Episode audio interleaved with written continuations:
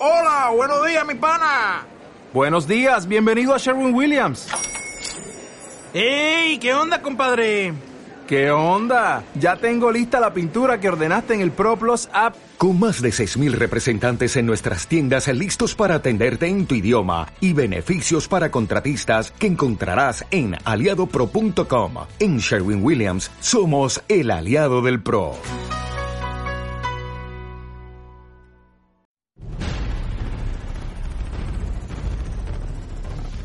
Agente 05 Comics. Agente 05 Comics, somos un grupo de geeks que lo único que queremos es que te entretengas de la mejor forma posible. Ok, yo soy Gustavo de León, te agradezco y junto a Arman Zarra Chino hacemos Agente 05. Ya sabes, estamos absolutamente en vivo todos los jueves, punto de las 10. 10 de la noche, ¿les gusta? El mejor entretenimiento de la radio, temática geek. Oye, el hombre invisible no es aquel que es, eh, no es aceptado más bien socialmente. No, eso es, sería como invisibilizado. Pero no, no, no vamos a meter eso, por favor, sigue. Sí, sí, sí. Bienvenidos. No, pues es después, es después. Ah, Es después. Ah, duro. Godzilla no tiene chiste. Sí, claro. No, no tiene chiste, para el chiste. Que estás este medio rarito ya de Sí, ¿verdad? Como que aquí... Como que hace falta un Como que huele a sala de curaciones aquí en la cabina, ¿no? CO2. Escúchanos a través de TuneIn Radio. Esto es Agente 05 Comics.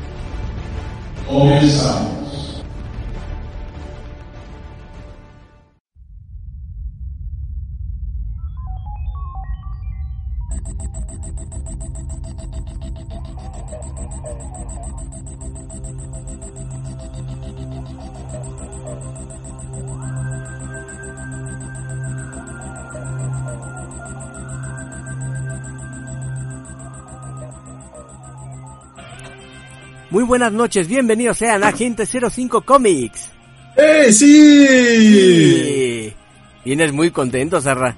Eh, la verdad es que no, pero pues ya sabes, por cumplimiento de contrato tengo que empezar bien.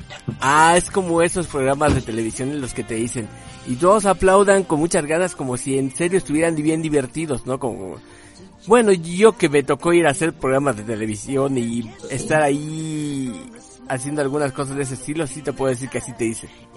Ah, sí.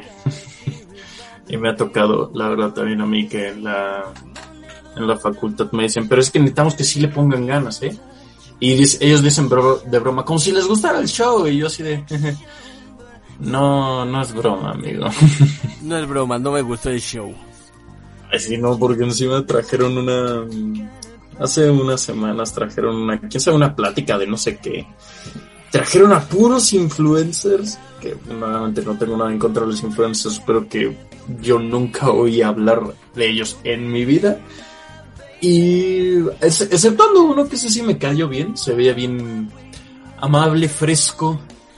Lo- los demás eran del calibre de. No me quito los lentes de sol aunque sea de noche. Era porque era dueño de no sé qué cosa industria, de industria de en el pelo, que no sé qué decían. Oye, entonces, ¿qué, qué consejo recomiendas tú para cuando alguien quiere emprender su proyecto? Y bueno, su respuesta fue, si te gusta algo, hazlo. Y ya. Ah, y si, si quieres poner una peluquería, pues pon la peluquería y ya de ahí vamos. Y yo así de, ¿y a ti es el que trajeron para dar consejos? O sea, a ver, a ver, a ver, me Lo que me trajeron- dicen mis, mis amigos, mis familiares y gente random en la calle prácticamente todos los días. Me lo tengo que echar una plática aquí contigo. A ver, a ver, se trajeron una bola de influencers Bueno, que podrían pasar por gerentes de eventos. Porque oí hablar en el público que eran influencers, aunque yo no los conocía ni de lejos. Pero entonces, a ver, a ver, vuelvo a lo mismo. Llevaron una bola de influencers que podían pasar por gerentes de Evenflo y resulta que nada más para decirte lo mismo que tú ya habías encontrado en otro lado. Prácticamente. Y cuando, di, y cuando digo que uno no se quitaba los lentes de sol, aunque ya fuera de noche, lo digo en serio. Dicen, no, es que a lo mejor las luces le estaban dando, las luces no le estaban dando, y si había alguna que le estuviera dando tenía un filtro, y un filtro bastante bueno, para ser sinceros. Híjole. Así que no hay excusa. No sé, me acordé de cierta frase de lento obscuro y ahí lo dejamos. Sí, ya déjalo así, Armando. Sí, ¿verdad? Ya te acordaste de ese tipo de frases. Sí, ya, ya, ya, ya, ya, mejor no, mejor no. No, mejor preséntate en este caso, mi querido Zarra. Hola, muy buenas gente, ¿cómo están? ¿Cómo se encuentran? Espero que se encuentren muy bien, espero que hayan comido rico. Si es que ya comieron, si todavía no han comido, pues espero que coman rico. Y yo soy el SAD y les doy una friolenta bienvenida a esta nueva edición de Agente 05 Comics. Oh, sí. Y yo soy Armand, muy buenas noches. Espero que les guste este programa de Agente 05 donde estamos iniciando el día de hoy después de escuchar esa historia exactamente de influencers que no me esperaba con la que dijera Sara sobre esto. No, yo, yo, tampoco me esperaba que ocurriera, pero pues bueno, así las cosas. Changos. Pero ya lo han llevado. dicen, y si no te así. gustaba, entonces ¿por qué seguías ahí? Y yo, porque no tenía nada más que hacer. Pero ya no, te, ya no te han llevado gente así para algún tipo de grabación o algo. Ah, sí, a cada rato. ¿Sí? ¿Otro ejemplo que pudieras darme? Eh, pod podría darte ejemplos, pero no son ejemplos malos. Ah, ok. Buenos entonces. Sí, de, sí, en cierta forma, ya que, bueno, si la fuente a la que le consulté, que esa fuente es un amigo mío que estuvo participando de forma más activa, ahorita a él por petición lo metieron a trabajar en, no, no me acuerdo qué departamento de la producción de una nueva película que involucra a alguno de los hijos de Herbes. Ah, ok. Creo. Y se estaba realizando ahí en las instalaciones y era como de, ah, mira, qué bonito. Me, acu me, acuerdo porque una de esas dicen, no es que tienes que venir aquí a las 5 de la mañana. El cuate, se, por cuestiones de trabajo y todo, se durmió a las 3. No, se levantó a las 3 porque encima donde lo citaron era bien lejos. Y luego a las 10, entre 10 y 12, teníamos otro asunto que atender y nada más lo veo llegar ahí bien muerto. ¿En serio? Sí, le digo, oye, pero ¿cuánto dormiste? Y me dice, creo que una hora. Y yo, ay, acá. No es posible, entonces ya lo traían ahí como en vivo prácticamente. Pues sí, ya es una un rodaje, una producción así maciza, así que uno tiene que estar no, no al tiro, a ráfaga. Sí, me imagino que así estaba la sombra cuando, antes de que lo perdiéramos. Ah, me, me imagino yo también, me imagino. Sí. Ahora se dedica a andar haciendo radio en Otomí, pero eso es otra cosa. En Otomí.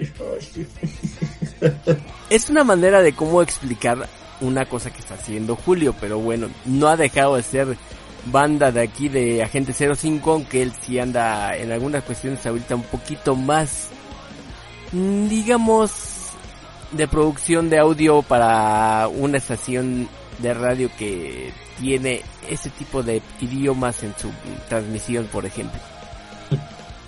No, vaya.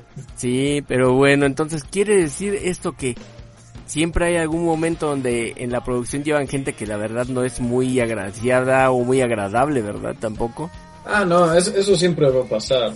Digo, lo importante es mantener la profesionalidad en el set y uh -huh. todo lo demás. Por ejemplo, una profesora a mí me contó que ella fue como continuista, no me acuerdo qué rodaje así más hizo.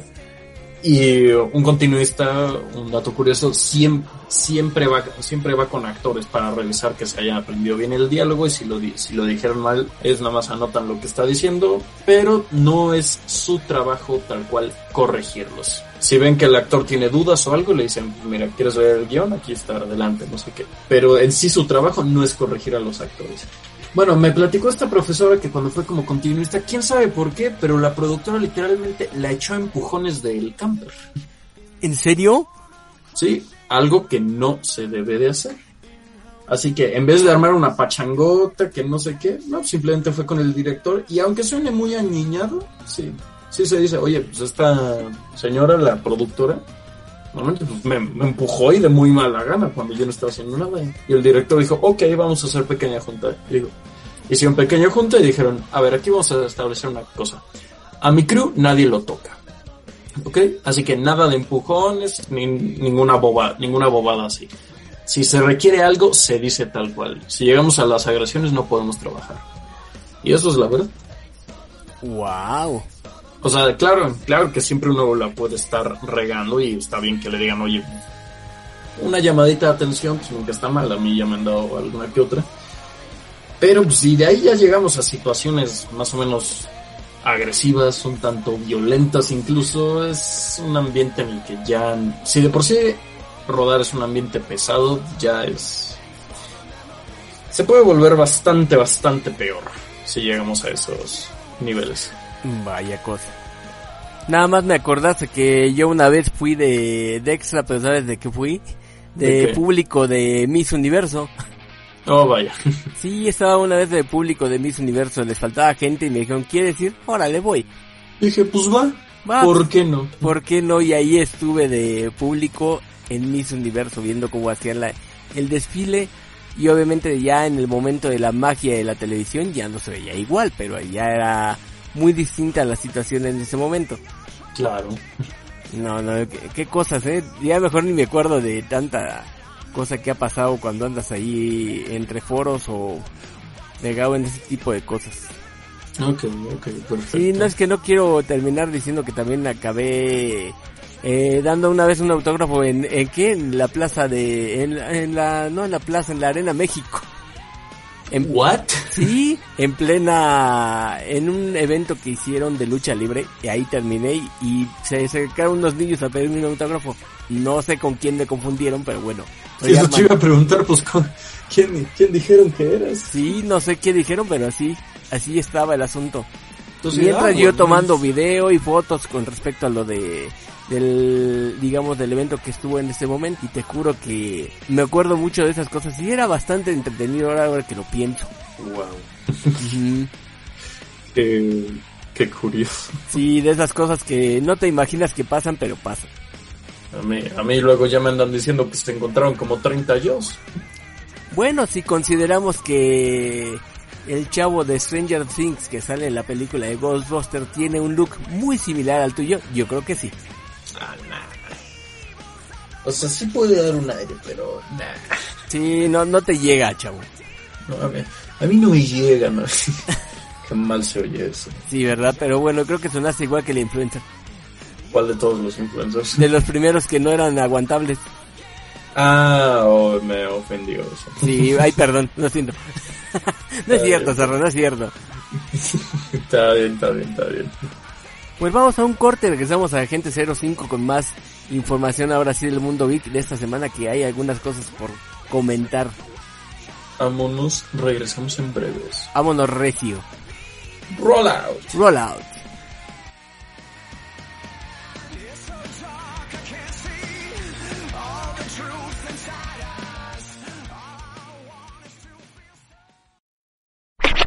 Estás escuchando Agente 05 Comics, AG05, AG05, AG05.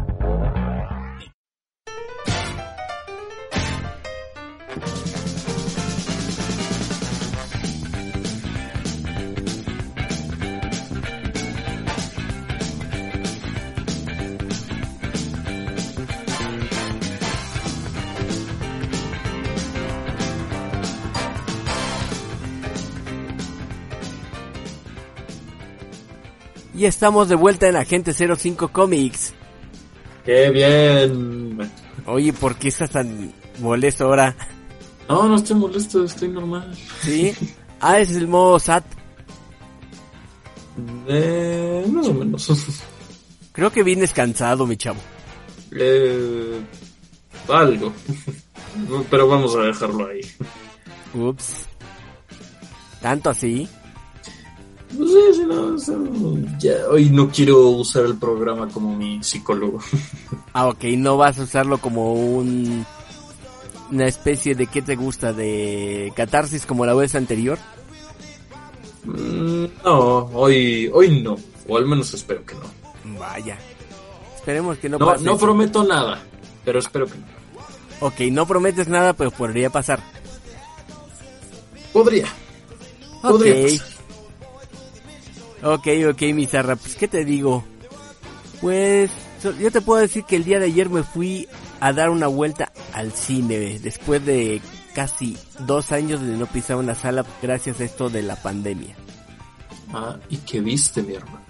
Pues iba con la intención correcta de ir a ver Venom, Pero al momento de ver las películas que tenían, pues vi que tenían Ghostbusters El legado o Ghostbusters Afterlife. Dije, ok, se me antoja verla. Se vale, se vale. Se vale. Y ya ir la otra semana a ver Venom. Pero de todos modos vamos a ponerlo así. Entré a la sala pensando, ok, de acuerdo, creo que esperemos que esta película no tenga que ver mucho con aquel bordeo que hubo hace unos años que fue Las cazafantasmas que sacaron hace un rato. Ajá. Y que toda la gente en su momento pues quiso olvidar y que si pudiera no se enterraría todas las copias tanto digitales como físicas de esa película en donde metieron los cartuchos de E.T. Oh, vaya. El punto es que vamos a poner los primeros minutos de la historia. Pues tú ves que hay una granja en plena, digamos, en plena parte rural de Estados Unidos. Un clásicos pueblitos donde toda la gente, digamos, se conocen y ese tipo de cosas. Y ves una figura de una persona que va corriendo. Va hacia su casa prácticamente. Y entonces es seguido por algo que mueve el piso. Algo que se parece a Elvis Presley. Pues no tanto como que se parezca a Elvis Presley, pero sí mueve el piso. Oh, vaya. Sí, el rey, aunque fuera fantasma, creo que sí sería un fantasma muy gordo si consideramos lo que pasó cuando falleció. Y creo que le gustaría aparecerse en los baños, si lo piensas un poco. Eh, no, gracias. Quiero estar tranquilo mientras planto un vino. Ok, pues para no hacerte el cuento largo, el, la persona que está a punto de ser atacado por esa cosa que mueve el piso, se empieza a mover un switch. Se ven luces por la cuestión eléctrica de un generador y unos condensadores enormes. Se apagan y no pasa nada. Pero la cosa lo va siguiendo hasta el punto que Vaya. está en su casa, ya no tiene la forma de cómo de cómo cuidarse de esa cosa, oculta una trampa conocida por todos que son las trampas de los cazafantasmas en una parte del piso y lo alcanza la muerte. Oh, vaya. Eso es los primeros minutos en los que tú ves la historia de Cazafantasmas, el legado.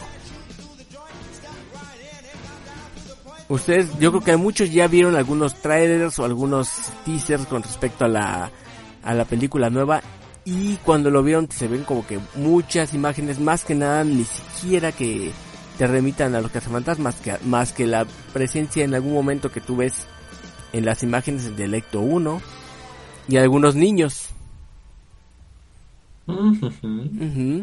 Que de hecho, entre los niños puedo decir que se encuentra este chavo Finn Wolfhard que es Trevor. Se llama Trevor en la historia y realmente es uno de los que ya conocimos en la serie de Stranger Things. Ah, caray. Ah, sí, sí. Sí, sí, me lo estaba tratando de ubicar, pero ya me acordé. Ujú. Es bueno el chavo. Es bueno el chavo y ahorita ya que está más grande, como que tiene un parecido a un agente SAT que conozco. No. Sí. Aunque no lo creas, como que creo que va siguiendo tus pasos, mi chavo. No, no, no.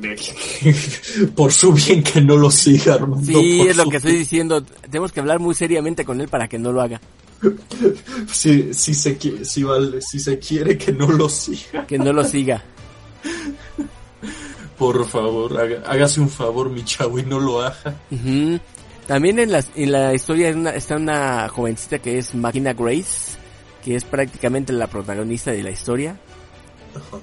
Carrie Coon, que también es uno de los personajes. Y algo que me llamó la atención y que no parece, pero sí es, es Paul Roth. Ah, el Ant-Man. Ajá, el Ant-Man aparece ahí, pero aparece con un look, en este caso con barba. Y tú cuando lo ves no te pasa por la mente que estás viendo al que era Ant-Man.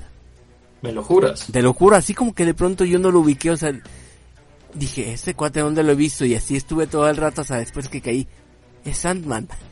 Ah, hijo. Ajá, o sea, sí pone un poco de toque de comedia en cuanto al personaje que él tiene, pero en realidad hay muchos detalles en la en la película que a todos aquellos que, por ejemplo, en su momento vieron la película de 1984 de los cazafantasmas, si la vieron como niños, realmente ahorita cuando vean esta nueva les va a generar no solamente la nostalgia, si tú, tú te vas a sentir en el momento de que casi decirles, yo lo vi esto en otra cosa, o las reminiscencias y muchas, se puede decir que referencias, entre todo lo que encuentras en la película. Aquí va también una pequeña curiosidad de mi parte de cuando vi por primera vez Los Cazafantasmas. En DVD, obviamente. Sí. A mí no me tocó el estreno en el cine. ¿Cómo se llamaban así los perros de la, de la deidad que quería invadir nuestro mundo? Los perros del caos, los perros del mal. No, no son los perros del chino, sino que eran, eh, son dos, es el amo y señor y el guardabarrera. El amo y señor y el guardabarrera. Me acuerdo que la primera vez que los vi, que fue cuando está el personaje de Sigourney Weaver abre su refrigerador que está maldito. Ay, que se ve al fondo, sí. Sí, nada más me acuerdo cómo uno de los perros levanta la cabeza y abre la boca y me lo creas o no Armando, eso me dio pesadillas por dos semanas. Ok, pues no los vas a extrañar mucho porque los perros siguen estando en esta película. No, sí, lo, lo vi, lo vi por los por los avances y eh, estaba entre mis dudas si ir a verla o no. Bueno, ni siquiera he podido ver Dune todavía. Vaya, no has podido ver Dune. No, ahora sí que no he podido nada. Sí. O sea, que prácticamente nada. Así que digo, pues, me voy a levantar hoy pues, en la para ahorrar tiempo en la como a las entre 12 y 2 voy a ver una de estas. No, no ya en verdad ya no puedo. No tengo tiempo. Bueno, ya tendrás tiempo en algún momento. Otra cosa que vas a encontrar también es que prácticamente están casi todos los personajes que tú conociste en las de los cazafantasmas. Excepto uno de los cazafantasmas que ya falleció. Carol Ramis sí que ya falleció, pero hay algunas escenas de grabaciones en las cuales son, digamos, interacciones en la- eh, por medio de YouTube en las que él aparece por- como si fuera que tú consultaras un documento de 1984 Ya. para dar un poquito el contexto histórico y darle in- importancia de que es una historia que pasó prácticamente, ¿qué te gusta? Casi 30 años después o hasta más. Ay. Una Sí. pregunta, Armando. Dime. ¿Es continuación de la 2 o solo de la 1? Es continuación, digamos que la 1 y la 2 llevan eh, orden directamente igual, haz de cuenta que eh, son parte de la misma historia. La 2 automáticamente eh, pasa casi un año, año y medio después de la, la primera película.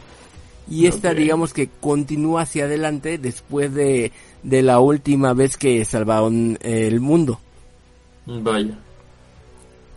No quiero decir muchos detalles porque créeme que quien la vaya a ver le, le va a gustar mucho en el sentido de que tanto la película la pudieras ver sin necesidad de ver la anterior, porque gracias a lo que utilizan algunas cuestiones de los videos que re- son reminiscentes de las primeras películas, te dan el contexto para irlo entendiendo.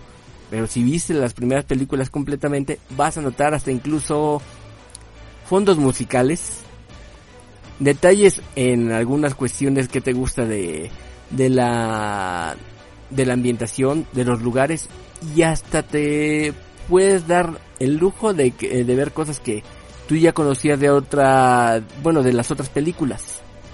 No. Excepto la de 2016, ¿verdad? Sí, la de 2016 hace cuenta que está borrada totalmente del, del mapa.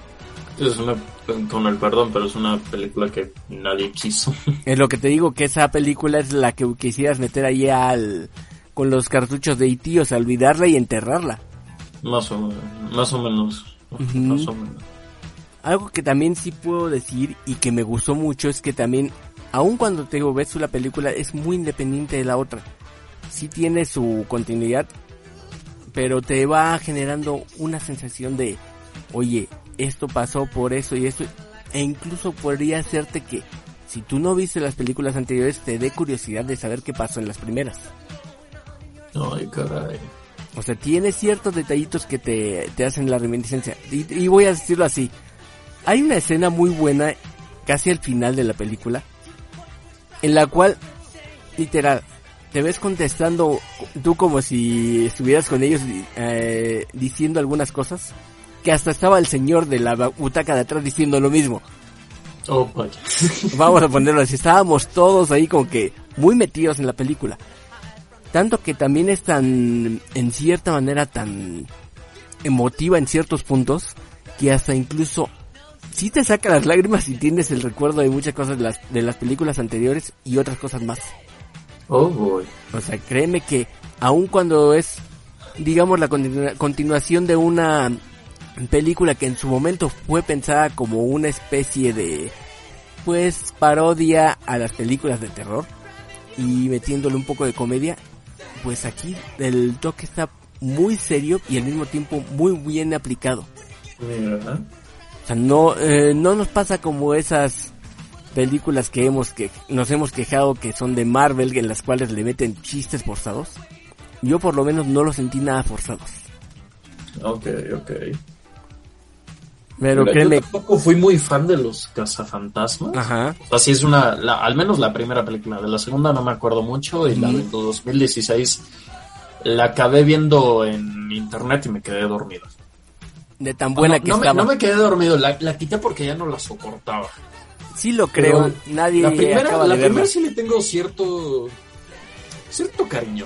Ujú, Porque pues a pesar de que no soy fan, sí digo, pues, está entretenido, está padre. Digo, fue también todo, todo un espectáculo en su época. Ajá, Digo, ¿por qué no? pues ah, incluso Eh, si También re- recordar cómo es que los, los perros malditos esos me dieron pesadillas. te digo que no los vas a extrañar. Sí, no, para nada. Pero sí, por lo menos a los que vieron la primera película, van a ver casi a todo el, el cast ahí, metido en la película. Directamente los vas a volver a encontrar en sus, obviamente, encarnaciones actuales, como pasó el tiempo. Solo tengo una pregunta. Dime. ¿Vuelve a salir este pegajoso? No, pero hay una especie de... de fantasma que sí te hace acordarte de él. Lo ves Oh, tan viejo que piensas que es él, pero realmente no es. Oh, es que pegajoso es un clásico. Es un clásico, sí, siempre se mantuvo. Aunque, como que, vamos a ponerlo así, como que el- la fama de Pegajoso aumentó más después, pero cuando fueron las versiones animadas. Ah, eso sí es cierto. Y gracias Eso a, no sé, Real Ghostbusters o los verdaderos cazafantasmas y luego la segunda animación que era eh, Pegajoso y los, y los verdaderos cazafantasmas y todavía incluso Pegajoso vuelve a aparecer eh, cuando sacaban en los 2000 la caricatura de Extreme Ghostbusters que también salía ahí. Me, me acuerdo porque cierta empresa que, de juguetes que empieza con H y termina con hermano en inglés. Ajá. eh, sacaron una serie también de cómics en las que cruzaban a todos sus... Cruzaban, no me refiero a eso, a eso que están pensando. No, cochinos. hacían un crossover. Hacían un, cro- hacían un crossover entre Ajá. casi todas sus propiedades, entre ellos, no sé, My Little Pony, Transformers, Ghostbusters, entonces... Luego estaban los Ghostbusters con los Transformers, los Ghostbusters con My Little Pony, My Little Pony con Transformers, y era como... Pero, pero, pero, pero, ¿qué está pasando aquí? Ok, sí, de hecho el hijo que tuvieron Ghostbusters con Transformers se llama Ectotron y es una figura que, que es el Ecto 1 pero es Transformer. Y hay una versión de Optimus Prime que también es sobre la versión, si no me equivoco, Masterpiece, pero es en color blanco y representa al Optimus Prime de ese universo. Pues está interesante, ¿eh? no te lo niego. De hecho, sí, sí lo iba a leer unos cómics por curiosidad, pero ya no, ya nunca los pude conseguir. Eso sí, eh, sí le, lo que puedo decirte es que es muy, pues en realidad todas sus franquicias de alguna manera u otra se han ido cruzando y sí hay ese tipo de personajes que eh, se incorporan en los dos lados. Ok, ok. O sea, los nuevos personajes que hay en esta Ghostbusters Afterlife no llegan a ser molestos ni sosos, entonces. No, no llegan a ser sosos. Quizá el único personaje que en cierta manera tiene un toque pequeño de humor, te digo que es el de, de Paul Rudd, nada más.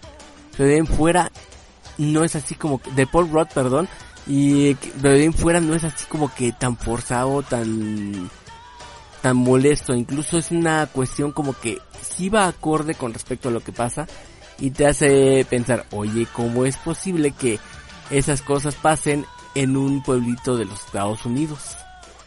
Dice, ¿nunca te has preguntado por qué todos los eventos relacionados a fantasmas y entidades ocurren en- justamente en este pueblo? Curiosamente en ese pueblo no era que fueran a pasar, aunque hay una explicación. Normalmente ves que siempre pasan en Nueva York, que curiosamente no sé por qué les gusta que ahí haya, no sé, extraterrestres, fantasmas, Godzilla, King Kong, lo que tú quieras, todos llegan ahí. Me recordó ligeramente a, a la caricatura de Gravity Falls. Exactamente. Exactamente. Una cosa más también la que voy a decirle a la gente.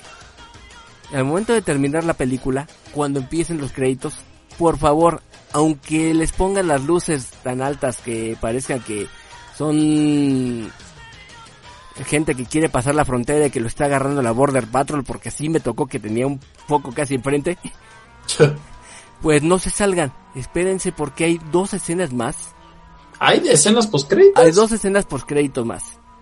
¡Ah, carates! Porque por eso te digo, cuando tú creas que no viste a todos los personajes, uno va a aparecer en la intermedia y hay una escena post créditos más que les va a dar algo de qué pensar. Oh, oh boy. Los cazafantasmas entran a la película de Spider-Man. No tanto, pero sí entraron en un tipo de, de cuestión de ponerle una escena post créditos muy al estilo de lo que tú dijiste que pasó con Venom, lo mismo. Oh, vaya, ya, me- ya me despertaste interesante. Ujú. Entonces, Créeme que va a ser algunas cuestiones muy buenas si ustedes vieron la primera película, si vieron la segunda película también, si vieron la de las cazafantasmas y la odiaron, olvídense de esa cosa. Vean esta y créanme que les va a encantar. Sí, de hecho, me, me hizo gracia porque hace ya algunos años una de las actrices de la Cazafantasmas de 2016 Ajá. dijo que estaba muy enojada porque los estudios no quisieron continu- continuar con su con la historia de su película y es como de pues sí se siente mal pero a la gente no le gustó ¿Cómo pensaba que iba a continuar con eso, por favor? Ah, pues no sé y a lo mejor sí se lo estaba pasando súper bien digo dentro de lo que cabe también lo importante es que uno se lo pase bien ahí pero hay veces en que así toca, güey. Hay, claro, hay veces en que las productoras, por muy bien que le esté yendo a, algún producto, dicen, pues porque se me antoja, ahora lo cancelamos. Bueno, en este caso, pero también hay veces en, en las que dicen, pues a pesar de que la crítica la haya apuntado más o menos bien, pues, a la gente no le gustó nada, así que mejor no la continuamos. Recuerden que las productoras se mueven mayormente por los ingresos. Es raro y peculiar que se muevan más por la apreciación cultural o la crítica. Ajá. Uno de los casos que se me vienen a la mente son las dos películas, las dos entregas de Bla- Blade Runner, la original y 2049. Ujú. Sé que la original tiene un montón de cortes, de The Final Cut, de Ultimate Cut, de Director's Cut, que no sé qué. Ridley Scott se fue al, al caño con las versiones de, la, de Blade Runner original. Ambas películas fueron, no recaudaron precisamente mucho en taquilla, pero se llevaron la apreciación tanto de la crítica como de las personas. Y fue de ahí que se animaron justamente a hacer la segunda parte de Blade. Como Blade Runner ya había generado historia y mucha apreciación, dijeron, pues ya sabemos que posiblemente no generemos mucho ingreso con esto, pero vamos a hacerle una secuela. La hicieron, en efecto no generaron mucho dinero, pero es, fue una de las películas mejor puntuadas de ese año. Y pero, pues desafortunadamente así no fue con Ghostbusters de 2016. No, pero pues que a lo mejor esa película fue bien insípida, no sé, no tenía chiste y hasta incluso yo diría que era medio esquizofrénica, ¿no? No sé, digo, te, te digo que yo me, yo me, yo me cansé. O sea, no, no me harté tal cual, creo que es una la palabra. O sea, no me harté, no me desesperé, pero sí dije como de, ya no tengo interés, así que la cerré y me fui a hacer otra cosa.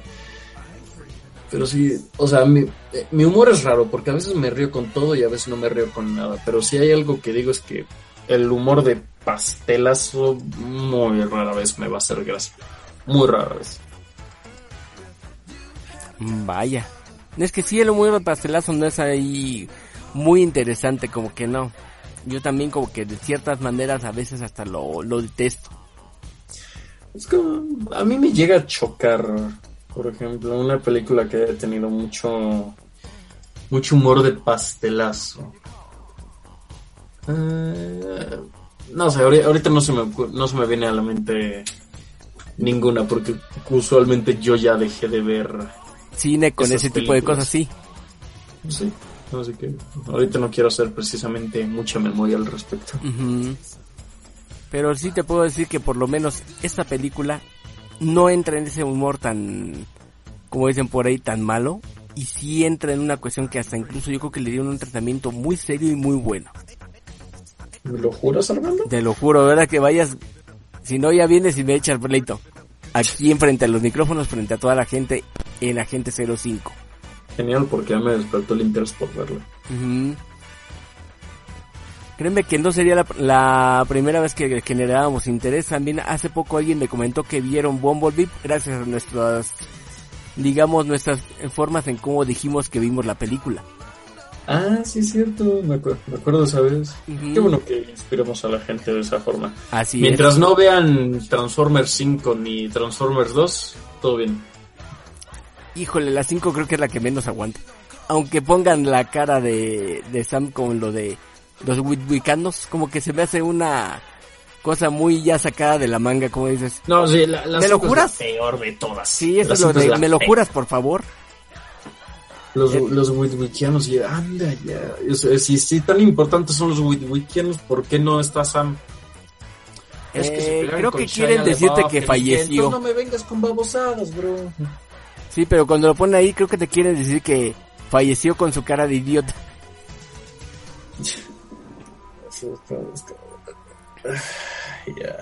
Pero en No, fin, güey. ¿Pa' qué lo que sí te hacemos? puedo decir es que si vayas a ver o vayan a ver Ghostbusters Afterlife, ahorita que tienen oportunidad, está en los cines y créanme, es un golpe tanto a la nostalgia, al gusto y por qué no también eh, te deja bien emocionado, está buena. Pues mira, si, se, si me hago tiempo, la voy a ver. Va. Si encuentro tiempo libre, la voy a ver con gusto, porque me falta Nessa, me falta Dune. Iba a ver la de 007, pero ya no se me antojó tanto. Con todo de que ya tiene casi un año y ocho meses enlatada. Pues sí. Me acuerdo que nosotros aquí dijimos cuando empezó la pandemia que habían hecho el primer cambio de fecha para el estreno por cuestiones de, de, de logística y que pensaban que les iban a tocar cierto gasto en, digamos, en publicidad y todo y ahora resulta que ya que la sacaron como que ya no llame la atención. Aparte que está rodeado entre dos cosas. Ya el retiro de Daniel Craig y los rumores de querer hacer un una película de James Bond con el- la misma tónica que acabamos de decir con los cazafantasmas, poner una 007. No, ahí sí, yo no le veo tanto el problema, pero eh, es que el 007 es una saga muy delicada. Sí, es algo muy delicado, por eso es que como que está generando ciertas cosas que en realidad a la gente no le pudieran gustar y a lo mejor más bien pudieran sacar un spin-off o algún otro tipo de cosas, pero no creo que a la gente le guste que cambien el personaje. Hay que ver quién, eh, quién sería el próximo en, en, en encarnarlo, porque muchos decían que Sean Connery era el mejor, que otros que no, que este, que no sé qué, que no sé qué. A mí me gusta Sean Connery, pero creo que el que más me ha gustado es Daniel Craig. Sí, lo hace sentir un poquito más real. Sí, un poquito. No sé, es como ese sentimiento mío. Y ya está, cerrábamos a un corte que ya me extendí con esto de los cazafantasmas y si quieren, vayan a verla. Y yo, si puedo, la voy a ir a ver. Eso te lo garantizo. Ya estás. Ahí me dices ahora que la veas. Regresamos en un momento Rollout. Rollout.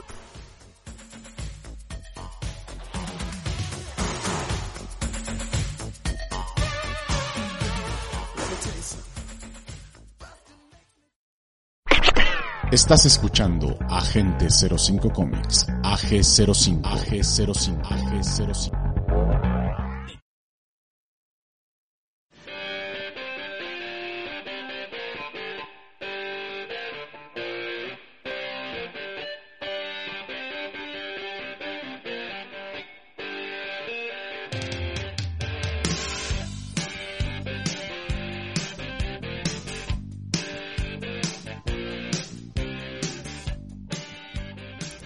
Y regresamos a Agente 05 Comics, donde ya nos pusimos con la idea de que Sarra va a ir a ver Ghostbusters Afterlife. Ya, sí puedo, remarco, sí puedo. Si puedes, vas y la ves. Si puedo, voy y la veo. Todavía tengo esas dos pendientes. No te vaya a pasar que por el trabajo no puedas entrar. Me llega a pasar, ¿eh? me llega a pasar. Bueno, Sí. me llegó a pasar alguna vez. Si llega a pasar que por el trabajo no puedes ir a ver algunas cosas u otras o incluso el trabajo no está tan bien pagado, pero en otros, otros casos sí está muy bien pagado. Ay, Dios. ¿No te imaginas por qué lo digo? No. Pues es que ahora toca nuestra bonita y gustada sección Lo que hay que hacer para tragar. Oh, vaya, esa sección que le da vida a este programa. Ajá. Una sección tan bonita que habla sobre cuestiones laborales y a veces con algunas cuestiones en las que todos decimos, ¿consigues para tragar? ¿No consigues para tragar? ¿Estás pateando el pesebre porque te daban de tragar? O no sé. Pero el punto es que muchos se han de acordar que nosotros teníamos la costumbre antes de la pandemia irnos a parar a una de esas tiendas de conveniencia o pequeños mini super muy al estilo del Quickie Mart de Apu. Que tiene una O, dobles X y una O. No voy a decir el nombre, pero ya saben de, de qué tipo de tiendas son.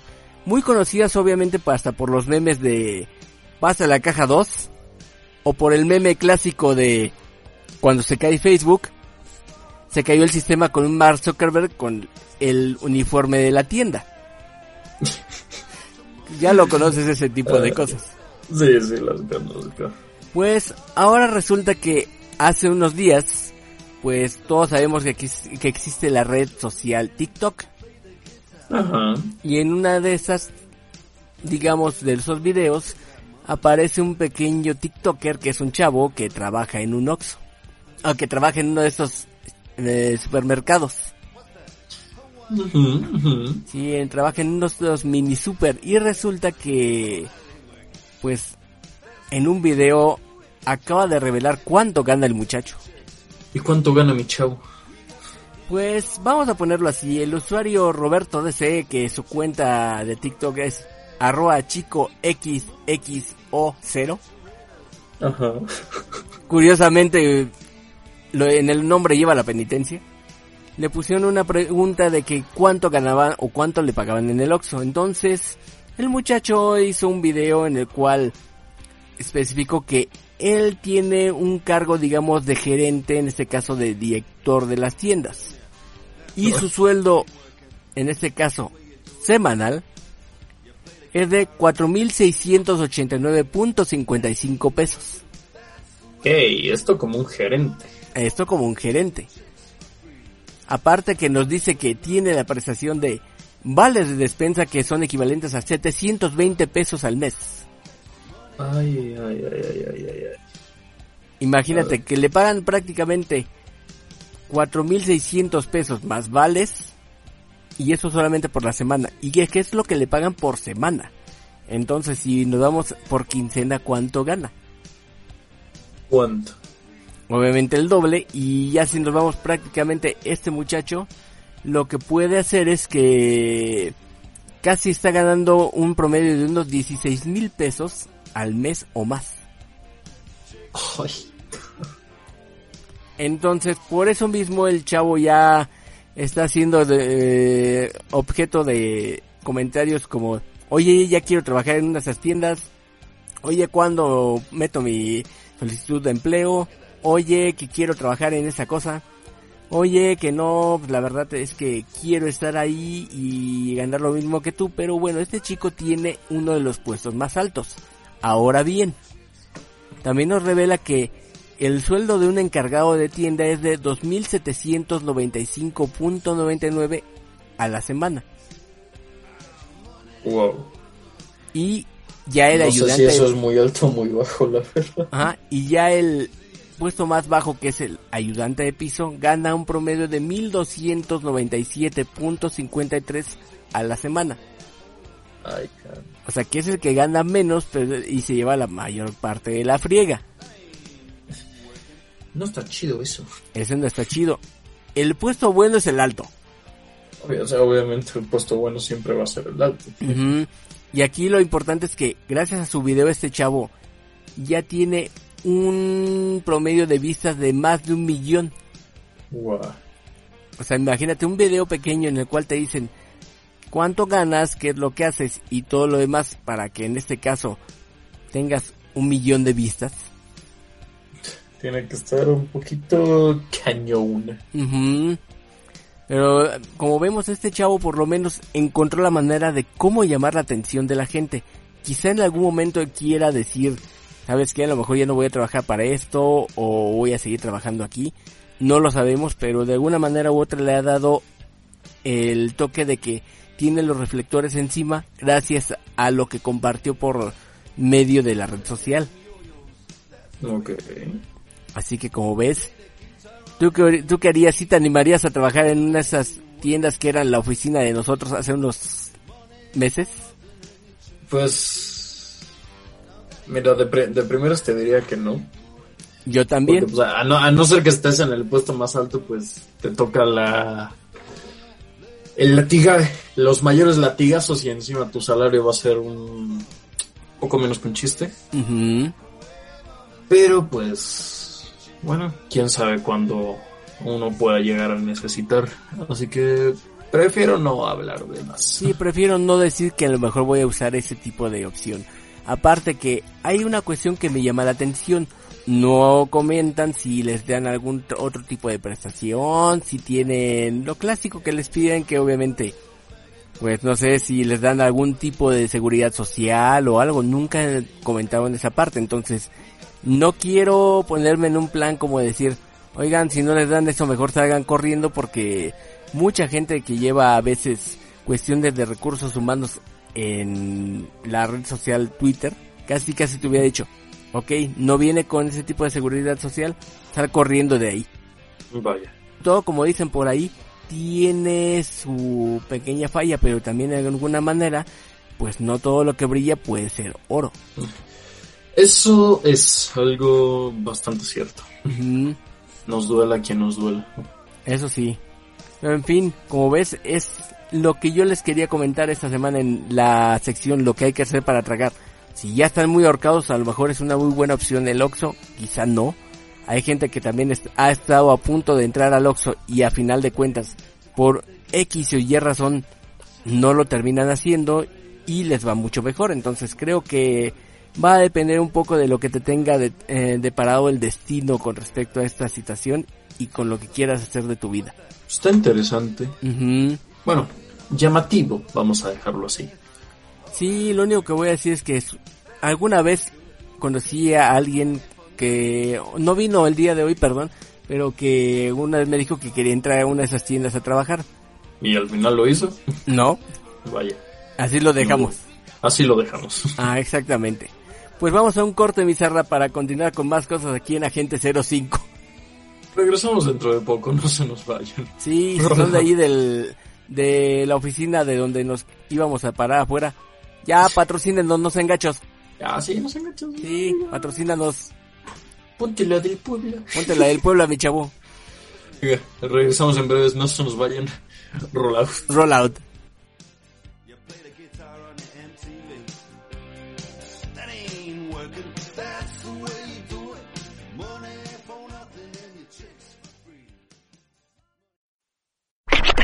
Estás escuchando Agente 05 Comics, AG05, AG05, AG05.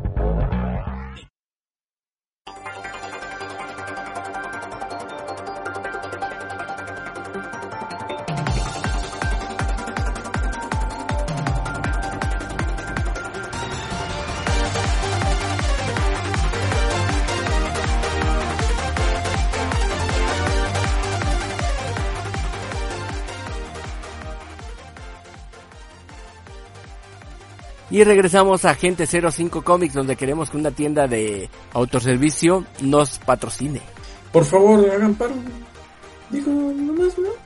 Sí, no, pónganse la de Puebla, mis chavos, otra vez. Ah, pero en fin. Pongan un billetito por acá, con Agente 05. Les va a ir Ah, yo bien. quiero mi torta, quiero mi torta. No, pero esa es la taquería. Ah, también, pero pues, ¿con qué la, la pago? Ah, Eso sí, para pagar la torta. Tienes toda la razón. Pero pues en fin, Armando, escuché, yo por desgracia no me pude entrar a tiempo, pero hubo un accidente en cierto parque de cierta compañía que lleva una N y se y su, su mascota, por así decirlo, es un bigotudo vestido de rojo que por alguna razón se la- le gusta pegarle a tortugas. Sí, de hecho, eh, hace poco, bueno, en este caso, hace un par de días, el parque de atracciones Super Nintendo World, en, en este caso que se encuentra en los estudios Universal de Japón, cerró las puertas al público porque hubo un conato de incendio en una de sus atracciones. Oh. ¿Demasiado grave? Pues tanto que tuvieron que cerrar una parte del parque, que es en este caso el área de Yoshi's Adventure. Oh, Y vaya. obviamente pues la cuestión fue que los servicios de emergencia tuvieron que acercarse y apagar el incendio de ese mismo rato. Imagínate, empezó el día 23 de noviembre y el parque estuvo cerrado el día 24 todavía para el público por lo que sucedió.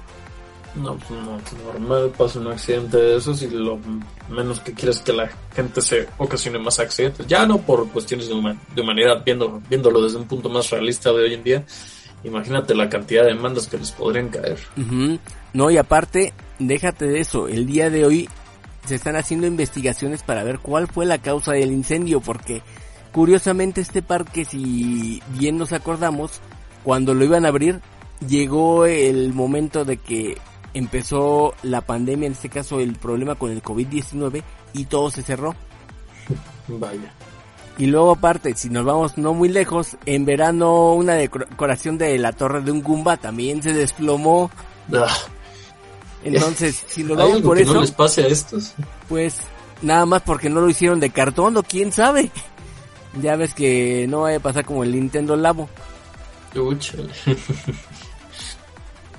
Eso- y esas cosas las siguen vendiendo, no manches. Sí, pero imagínate si metieron que sea de cartón también lo que estaba ahí, la torre o algo, y aparte van a meter otra expansión más que va a ser el área dedicada a Donkey Kong, pues ya no te quiero decir que tengo muchas ganas de ir, porque sí me gustaría conocerlo, pero al mismo tiempo como que ya tantas cuestiones que le están pasándole, como que son para pensarle, como decir, oigan, como que el diseñador iba con el pie izquierdo cuando hizo las cosas, ¿verdad? Un poco, la verdad, yo creo. O iba vestido, como dicen, de azul oscuro, como pasa allá, que es el color funesto en Japón y, y no el color negro como pasa con nosotros acá en el, el occidente. Ay, ay, Ellos cambian las cosas de color. ay. Hay que ver, hay que ver. Sí, hay que ver, pero como ves, este parque de diversiones, pues sí tuvieron que cerrarlo un rato, entonces a todos los amantes de Mario y de sus amigos, pues van a tener que esperar un poquito para visitarlo en algunos casos, o más que nada la, la parte del paseo de Yoshi's Adventure. Pues sí, porque como que nomás no quieren. Sí, como que algo no, no quiere avanzar en ese lugar. Pero bueno. Suena como un caso estilo Scooby-Doo. Más o menos. Sí, más o menos parecido. Pero bueno, dejando esta trágica noticia un poco en segundo plano, que Ujú. no se le debe restar importancia, claro. eh, yo traigo igual una pequeña noticia y un pequeño análisis también. ¿Por qué? Porque por cuestiones de tiempo ahorita debemos hacer las cosas un poco más movidas. Primero que nada, estoy sumamente orgulloso y bueno, orgulloso a medias porque esta, ya saben que en esta academia no confío tanto, pero estoy medianamente orgulloso de anunciar que Dark Souls, el primero, ha sido coronado como el mejor juego de la historia por los Golden Joystick Awards de 2021. ¿En serio? Te lo juro. Aquí ha, ha salido la noticia recientemente fue no titulado como el mejor juego del año, no titulado como el mejor juego de la década, sino como el mejor juego de la historia. Nuevamente, Wow. yo no confío tanto en la palabra de los Golden Joystick Awards, ya que me parecen lo me- igual de mediocres que los Game Awards. Medio pues. Sí. Pero bueno, no es. agrade- se agradece de vez en cuando que tengan ciertos aciertos. Digo, Darga. Sí, para quien quiera saber mejor qué opino de Dark Souls, puede revisar los podcasts, unos cuantos podcasts atrás, donde hablé de casi la saga entera. Únicamente creo que me faltó Sekiro. Shadows Die Twice y su, pro- y su próximo título, Elden Ring que por lo que se ha visto, uff, promete y promete muchísimo. Pero bueno, Dark Souls, al menos el primero, porque el tercero ya lo, lo, estaba, lo estaba jugando, pero pues, por, cuestiones de tiempo no lo he terminado, el 2 tampoco. Y Bloodborne, pues no tengo PlayStation, al menos de momento. Ujú. Dar- el primer Dark Souls es un juego de los que más cariño le tengo. Yo diría que se encuentra en el segundo lugar de mis juegos favoritos, únicamente superado por, ya saben, Doom Eternal. Ajá. Y me da reco- cierto reconfort que este juego, a pesar de que ya tiene unos cuantos añitos, tranquilos no es de 1900 y pico, pero ya tiene unos cuantos añitos a partir de aquí, hoy en día, 2021, ya sí ha sido tal cual nominado como el mejor juego de la historia y yo sinceramente puedo entender, al menos de mi, desde mi punto de vista, el por qué. Ahora, el, Go, el GOTY, o por sus siglas Game of the Year, el mejor juego del año hasta ahora ha sido para Resident Evil Village, que fue un- una entrega bastante buena de su de la séptima parte y bueno, digo, en parte puedo entender que se lo hayan ganado.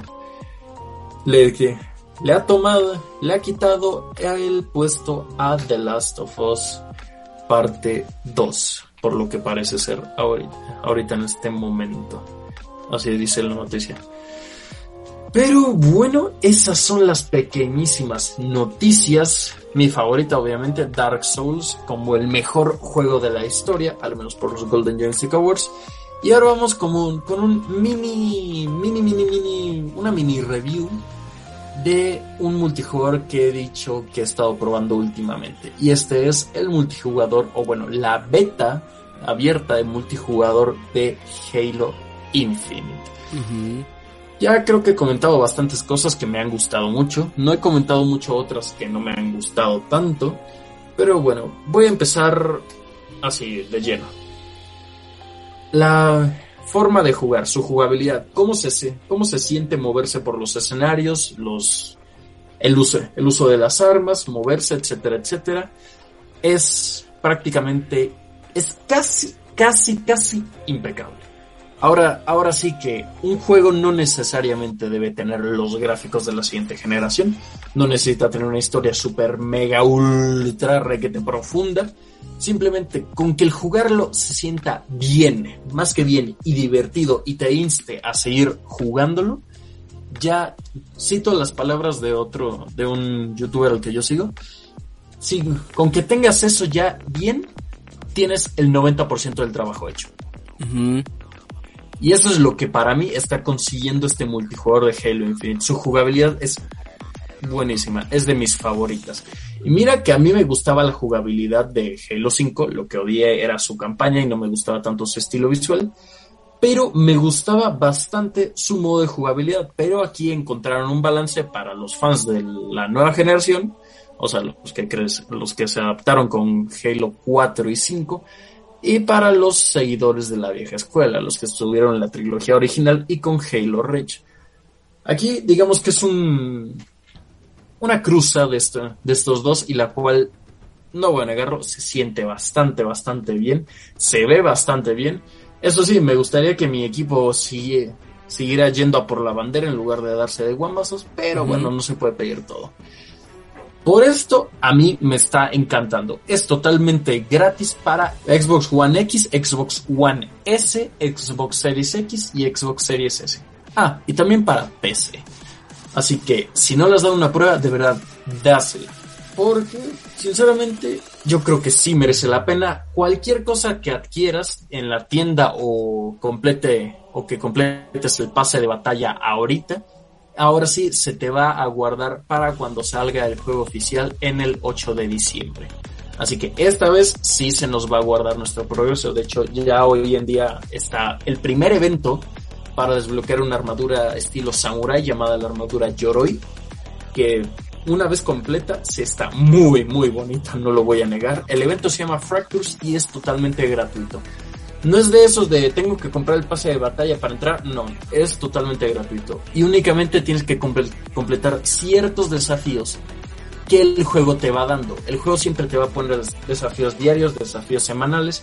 Mientras los vayas completando es como una lista. Completas uno, la lista sube, la lista sube y ahora tienes otro.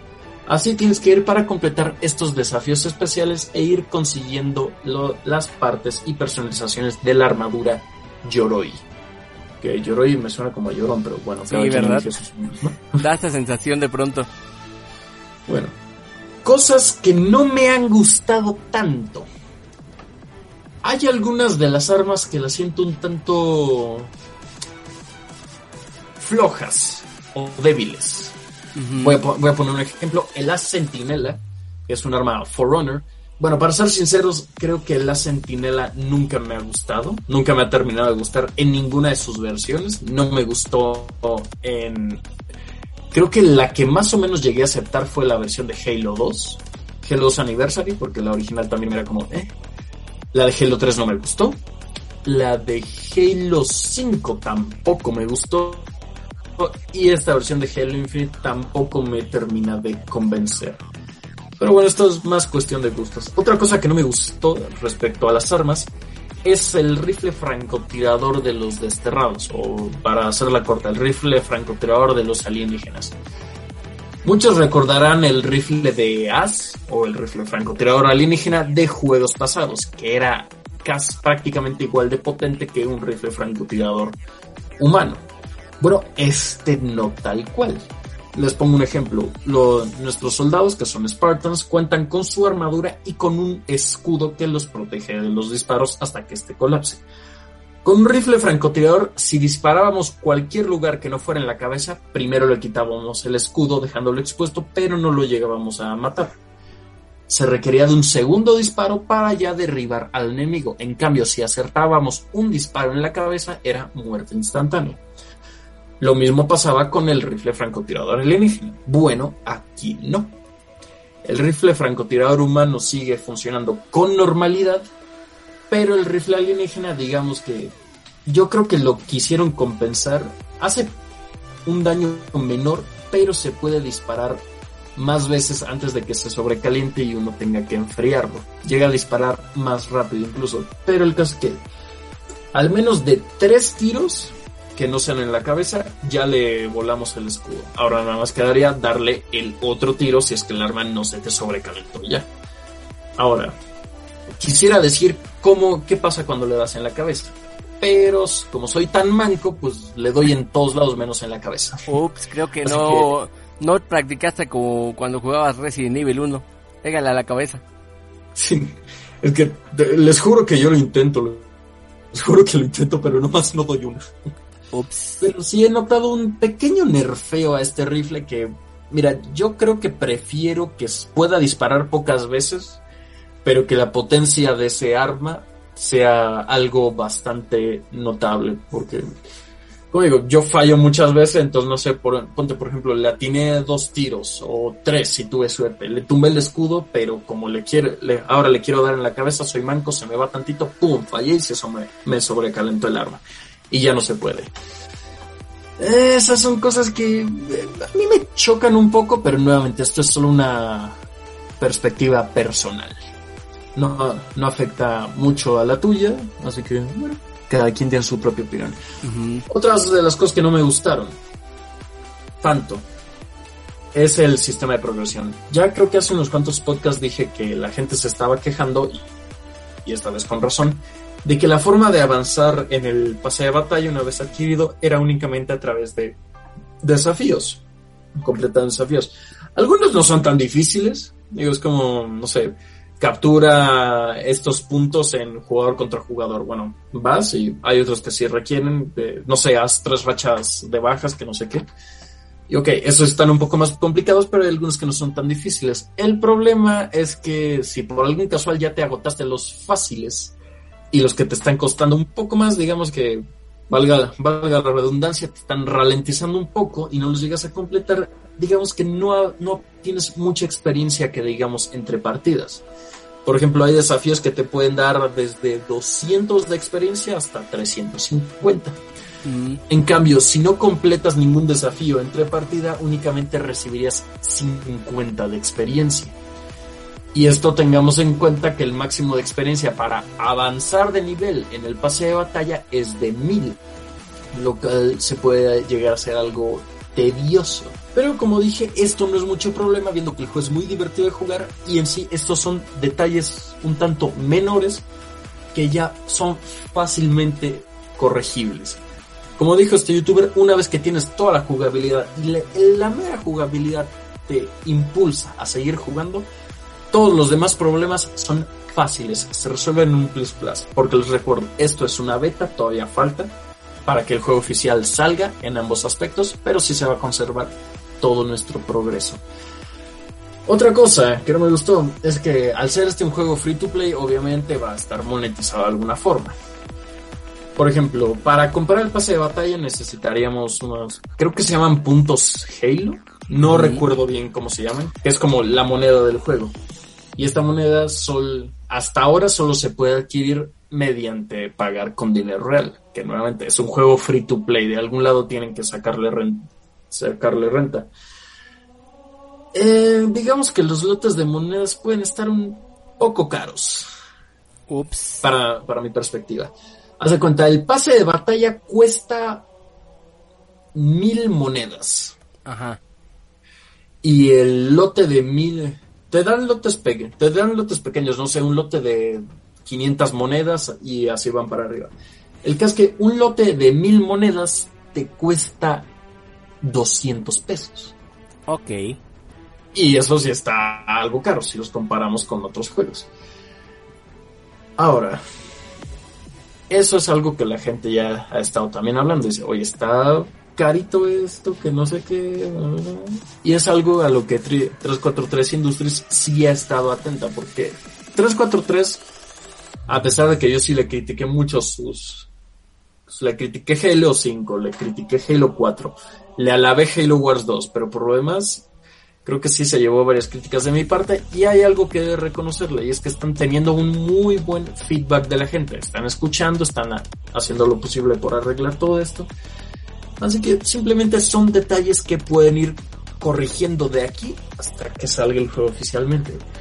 Porque de momento sí está algo carito el pase. Como dije, un lote de mil monedas, de, de mil puntos Halo, que es lo que cuesta el pase de batalla, sale en 200 pesos si no tienes Game Pass. Ok. O Live Gold, no, no, creo que era de los dos. Si los tienes, te sale en 169 o 179. Mm, una pequeña rebaja. Eso, eso es algo más o menos que la gente le está brincando un poco la onda.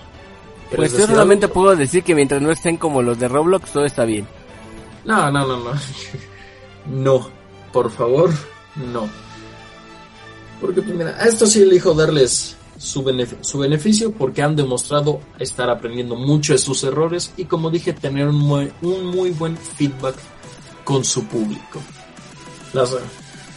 Como un añadido, nuevamente me voy a ir al apartado de las armas. Normalmente en un modo de juego normal, a ti te dan el rifle de asalto, o sea, la metralleta, y la pistola sidekick. Bueno, aquí el, las armas base son confiables, fiables y sobre todo se sienten bien al usarlas. Obviamente siempre vamos a tener un arma favorita a la que queramos ir, pero si queremos aventarnos una racha con, no sé, la metralleta, pues digamos que es satisfactoria de usar y no hace que los enemigos sean unas esponjas de balas. Ahora, otro punto. Ve, ¿Ves que dije sobre esta armadura tipo samurai llamada Yoroi? Uh -huh. Bueno, este es un núcleo de armadura aparte del que ya nos viene de base en el multijugador de Halo Infinite. ¿A qué voy con estos núcleos? Bueno, voy a explicarlo lo mejor que pueda porque hasta yo solito me hago bolas. En Halo, en Halo Infinite vamos a tener distintos núcleos de armadura. Por ejemplo, uno, uno se va a poder personalizar con ciertas piezas y el otro se va a poder personalizar con otras piezas que van a estar únicamente enfocadas para él. Te voy a poner el ejemplo. La armadura Yoroi, que es una armadura estilo samurai, no le vamos a poder poner tal cual las piezas que tenemos para nuestra armadura base, que es la Mark 7, sino que la armadura Yoroi tiene sus propias tiene su propio catálogo de hombreras, su propio catálogo de cascos, su propio catálogo de tiene su propia personalización, vaya. Cada, cada núcleo de armadura tiene su propio segmento de personalización. No sé si me estoy dando a entender. Mm, Trato de entenderlo lo mejor posible. Ok, pero un- una disculpa, hago mi mayor esfuerzo. De momento, de núcleos de armadura tenemos tres. La Mark 7, que es la que nos viene de base, y es a la que le podemos desbloquear su personalización, por ejemplo, hombreras, brazos, cascos, pechos, pecheras, perdón. Eh, en la tienda o en algún evento del pase de batalla. Ahora, en el pase, con el pase de batalla tenemos otro núcleo de armadura, que es la Mark 5B, que es la armadura que normalmente usábamos de base en el videojuego de Halo Reach. Y es que este primer pase de batalla está principalmente basado en, en las temporadas de Halo Reach. Por ejemplo, vamos a poder desbloquear las, ah, las sombreras que usaba el Spartan Jorge, el casco de Emil, que es de mis favoritos, etcétera, etcétera. Por ejemplo, el casco de Emil, que es un es casi una esfera de cristal con una calavera tallada en el medio, no se la podemos poner a la armadura Yoroi o a la Mark 7. ¿Por qué? Porque ese no es su núcleo indicado, por así decirlo. El núcleo de la armadura Yoroi tiene piezas más estilo, como dije, samurai, que esas piezas son dedicadas únicamente a ese núcleo de armadura. No son La compatibles. Ajá. La Mark 5B, que es la de Halo Reach, bueno, las piezas que obtengamos de Halo Reach únicamente se le van a poder acoplar a esa armadura. ¿Por qué? Porque está diseñada para que estas concuerden. Ahora, la, la Mark 7, que es la que nos viene de base, tiene su propio segmento, el cual le podemos comprar o desbloquear conforme vayamos avanzando o comprando más puntos Halo. ¿Me expliqué mejor? Sí, un poquito mejor. Bueno, gracias por esos ánimos. En fin. Cuando dijeron que este iba a ser el Halo con la mayor personalización, lo decían en serio. Podemos hacer que nuestro Spartan tenga ambos brazos robóticos y ambas piernas robóticas, más todos los segmentos de personalización para cada núcleo de armadura. Por ejemplo, si le desbloqueamos todo a la armadura Yoroi, al núcleo de la armadura Yoroi, ¿eso significa que también desbloqueamos todo lo de Rich? No. Estos se desbloquean aparte. Como ya dije, la arma, los segmentos de la armadura Yoroi se van desbloqueando mediante los desafíos que el propio evento te va dando. En cambio, los segmentos de la armadura de Halo Reach, la, Mark 5B, se desbloquean al comprar el pase de batalla y subirlo de nivel. Y recuerdo, estos segmentos solo van a poder aplicarse para su núcleo de armadura respectivo. Los elementos de Samurai para la armadura Yoroi. Los eh, segmentos de Halo Reach para la Mark 5B.